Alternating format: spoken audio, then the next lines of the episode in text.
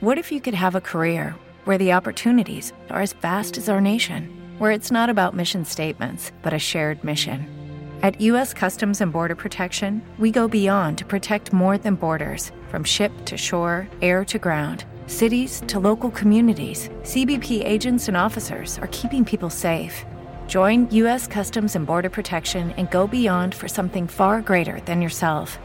Learn more at cbp.gov/careers.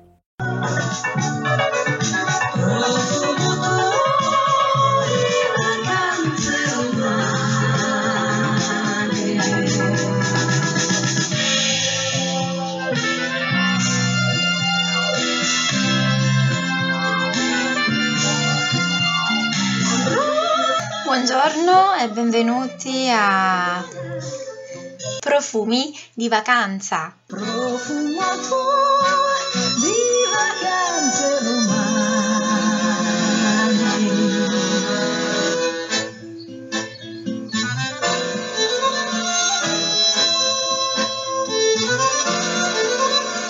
Andrà in onda dal 22 maggio fino al 12 giugno. Quindi saranno quattro episodi portati avanti dagli alunni del B2 e del C1 di quest'anno. E la radio quindi andrà anche in vacanza qualche mese. Ma attenzione, ci sarà un'ultima challenge finale a cui potrete partecipare tutti. Quindi state attenti, mi raccomando. L'ultima challenge verrà lanciata il 12 giugno e sarà una challenge aperta a tutti.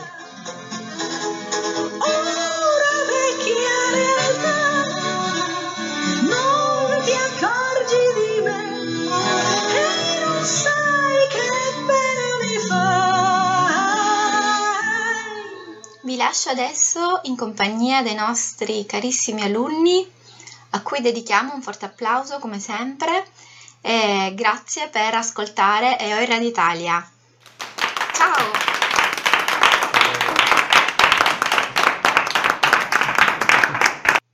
Prego ragazzi, siamo tutto orecchi.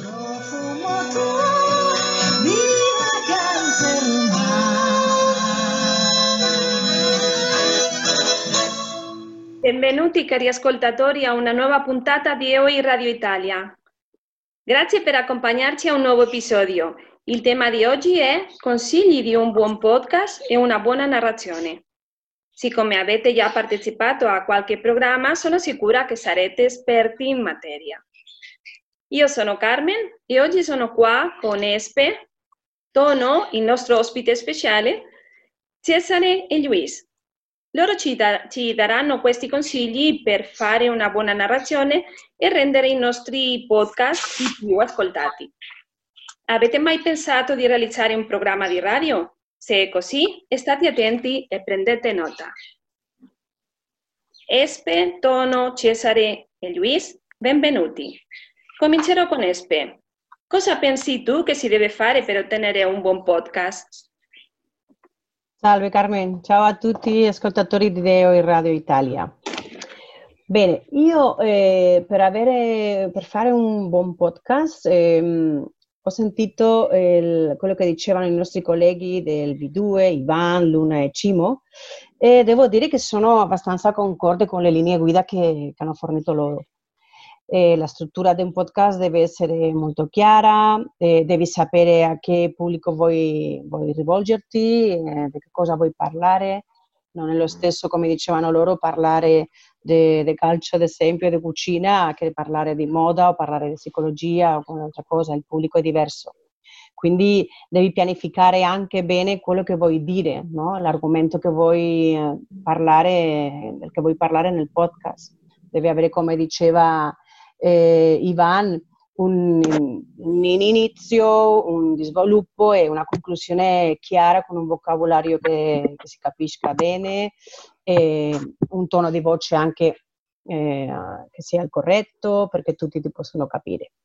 Ma io vorrei aggiungere anche qualcosa che per me è importante anche in- in, eh, per avere un buon podcast, no? E che penso che si deve avere in, con- in considerazione il formato del podcast, la durata che vuoi dare al podcast, eh, la struttura, la frequenza con cui pubblicherai anche, questo lo devono sapere i tuoi ascoltatori.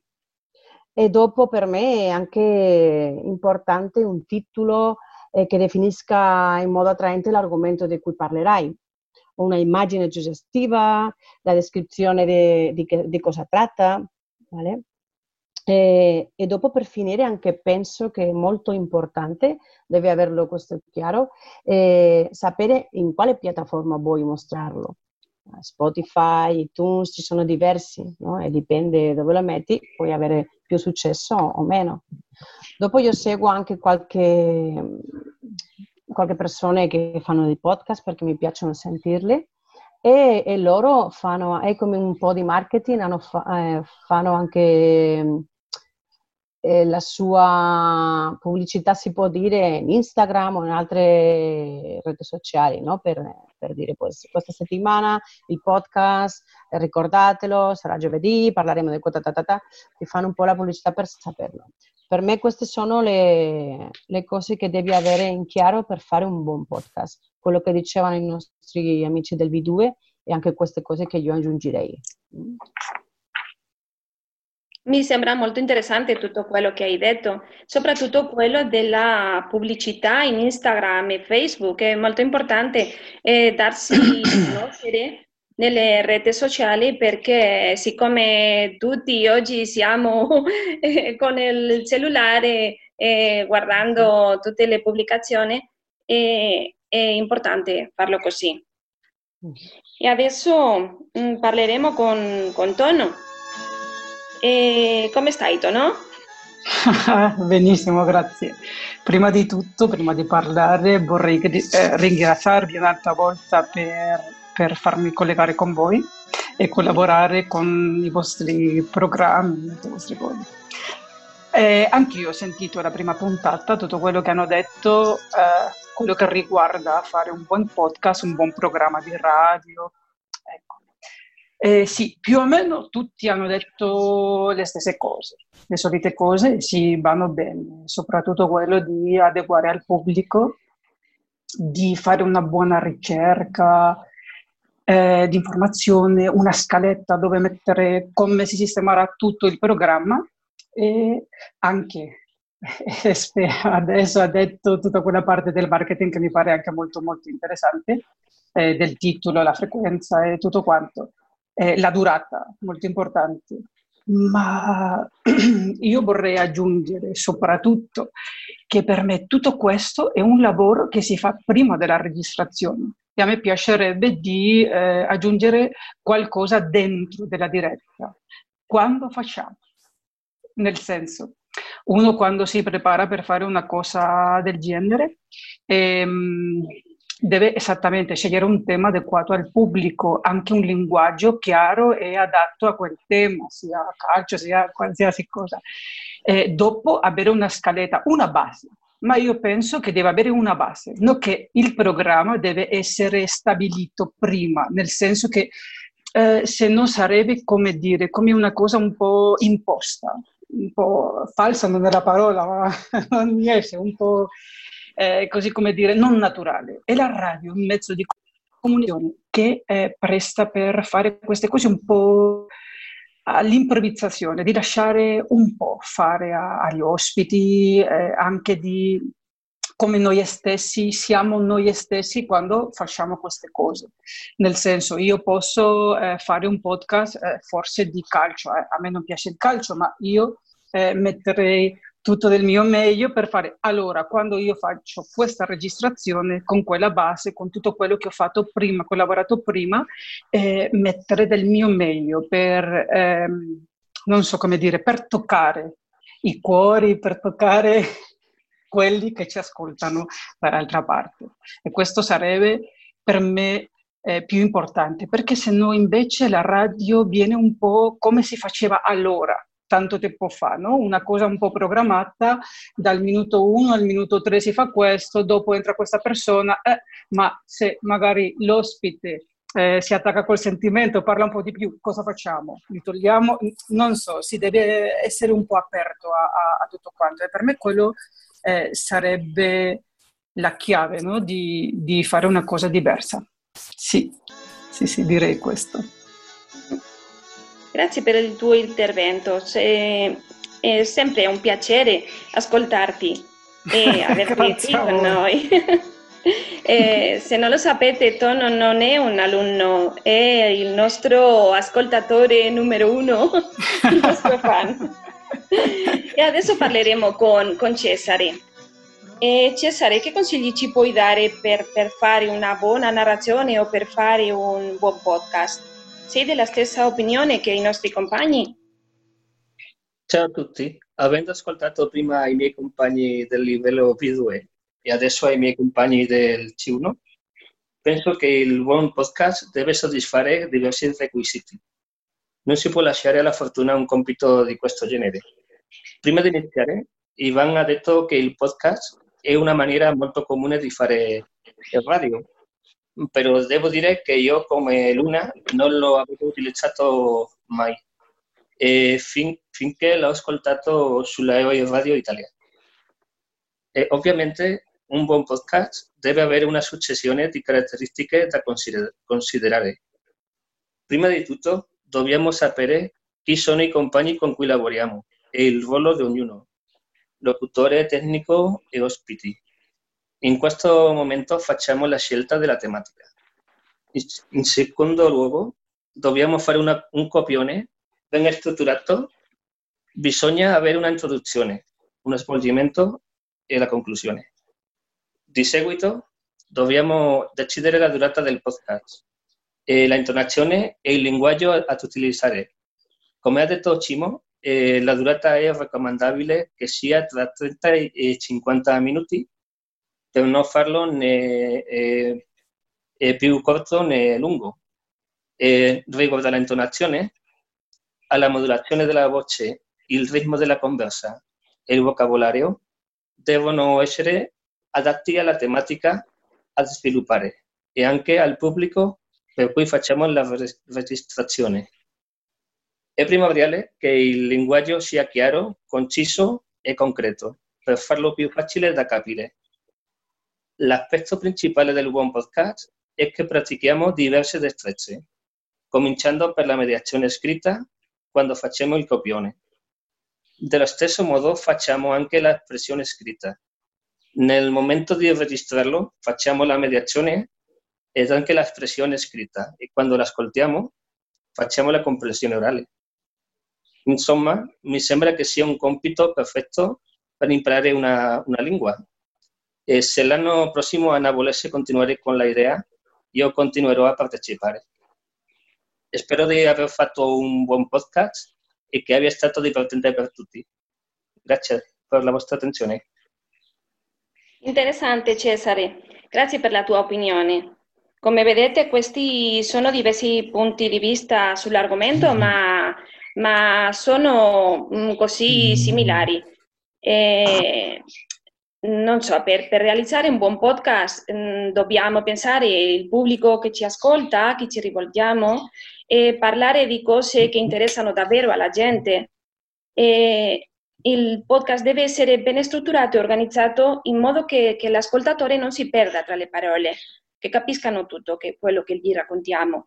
E dobbiamo parlare in un tono tranquillo, eh, ma non noioso e senza fretta, perché eh, mh, non deve essere anche a, a voce, a, ad alta voce, una voce alta, perché, perché può diventare fastidioso, ma eh, né troppo bassa perché non vogliamo che chi ci ascolta si addormenti.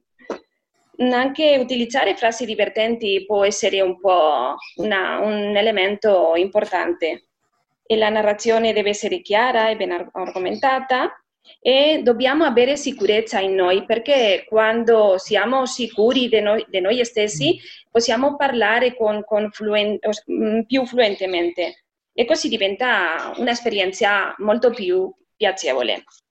E adesso andiamo a parlare con, con Luis, il nostro ultimo mm, collaboratore di oggi.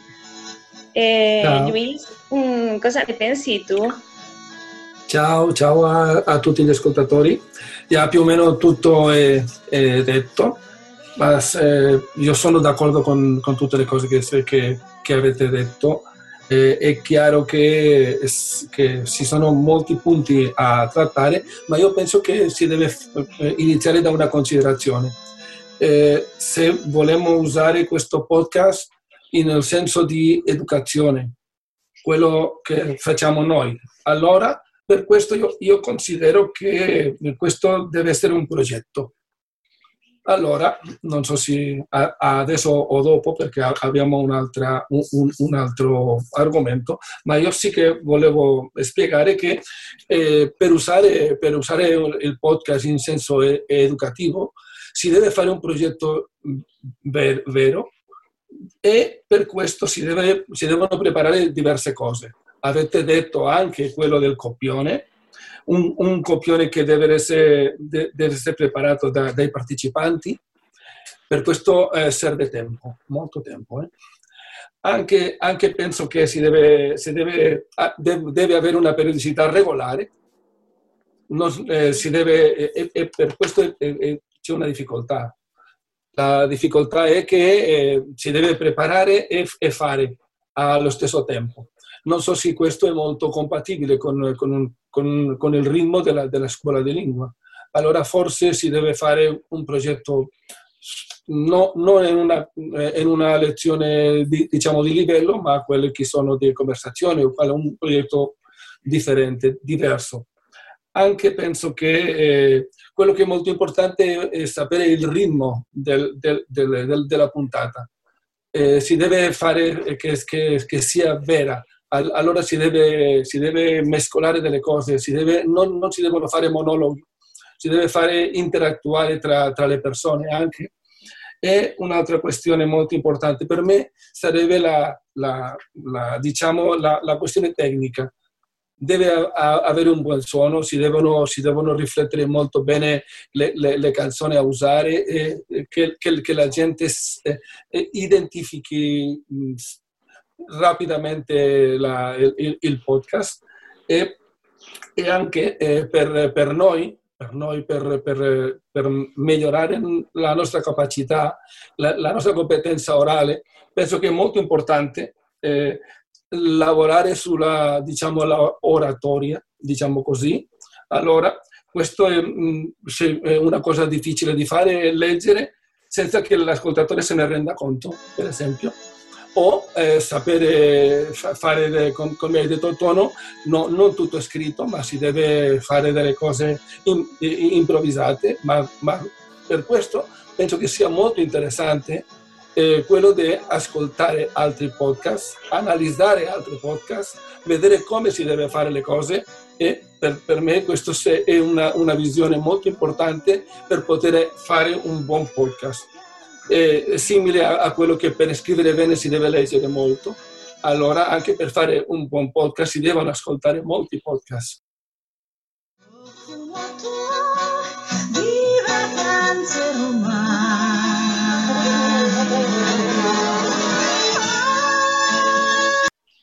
E se non ci sono più, più commentari, eh, bueno, finisce qui questa puntata di Profumo di Vacanza in cui abbiamo parlato di podcast e narrazione anche gli alunni del, del C1 e anche il nostro ospite Tono, a cui ringraziamo per la sua partecipazione e, e vi aspettiamo eh, in una nuova puntata su EOI Radio Italia. Vacanze romane.